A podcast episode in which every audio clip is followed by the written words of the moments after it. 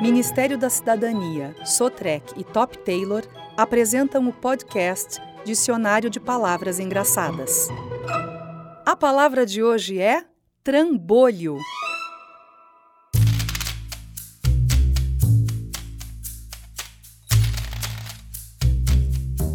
Essa palavra ficou mais difícil de definir. Engraçada, estranha, curiosa, não sei por onde ir. Escolhi pelo seu jeitão, sem muita preocupação, confiando que alguma coisa boa fosse encontrar, mas que nada, poucos atalhos para pesquisar. Antes de continuar, vamos lá. Sua origem explicar. Do latim trabúculo, peso, cepo, para se amarrar nas patas de animais para ficarem quietos no lugar. Um jeito meio cruel dos bichos tentar controlar. O burro enquanto a carroça se tem que carregar, ou o cachorro, quando a mãe a cozinha quer lavar, ou um boi, quando se necessita ele vacinar. Ou, no faroeste, quando o mocinho entra no bar para o bandido procurar e seu cavalo tem que amarrar, para na hora da fuga ou da perseguição, com ele contar. Cena que não pode faltar num bom faroeste e acredite, o bandido sempre foge para o leste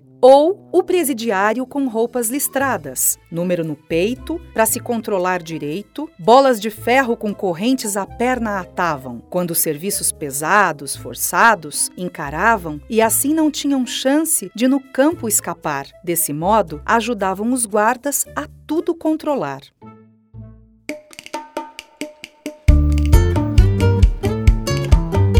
Hoje, a gente só vê essa cena em tirinhas de humor, em fotos antigas ou em cenas de filmes com esse teor. Até aí tudo bem, mas o sentido figurado é o que mais me inspirou e vale ser explorado. Ganhou o sentido de algo bem inconveniente, por exemplo, uma pessoa meio impertinente, ou um objeto muito grande que bem legal pode ser, mas causa um problema porque no lugar não vai caber. E um e outro, a pessoa chata e o objeto, difíceis de lidar, se tornam um trambolho que problemas podem causar. Tenho um amigo casado, com filhos, músico talentoso, morava num apartamento e um dia ocorreu um fato curioso. Chega em casa todo feliz porque uma oportunidade aproveitou um violoncelo, aquele grandão, por bom preço ele comprou. Você pode imaginar quando sua mulher para aquilo olhou, não teve dúvidas, ou ele ou eu. Decidida, disparou. Dá para imaginar?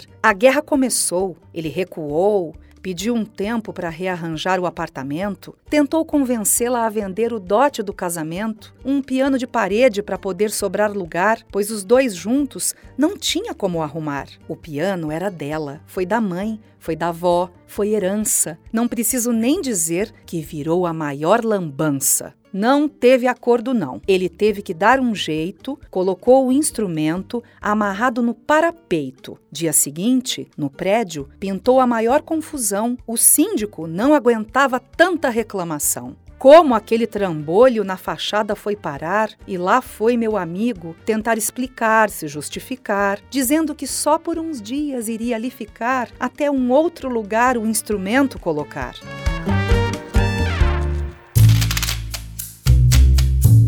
Não teve acordo. Da fachada teve que tirar, afinal era perigoso.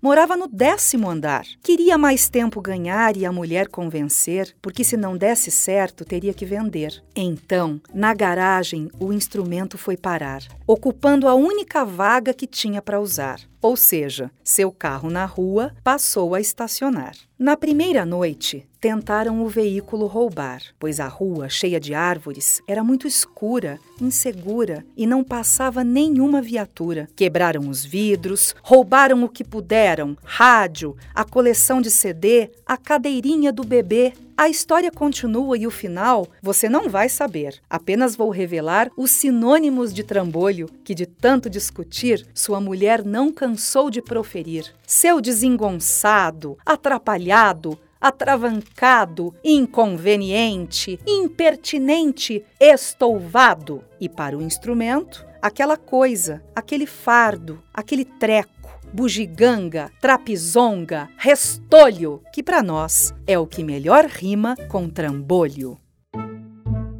Ouça agora o que o autor pensa dessa palavra engraçada. Trambolho me inspirou porque eu lembrei da história de um amigo muito talentoso, músico, ilustrador, só que ele bebia um pouco demais. E ele não tinha limite, ele adorava tanto a música que a história que vocês acabaram de ouvir aconteceu. É, a minha sorte foi ter lembrado dessa história e passar para o papel porque o resto eu devo o crédito a ele, porque foi muito inspirador você chegar em casa com um violoncelo e a sua mulher te pôr na parede, ou ele ou eu. Espero que vocês tenham gostado da história. Lei de Incentivo à Cultura. Patrocínio Sotrec e Top Taylor. Apoio Carbono 60 e BM Neto Advogados. Realização Cult Cultura, Secretaria Especial da Cultura, Ministério da Cidadania, Governo Federal, Pátria Amada Brasil.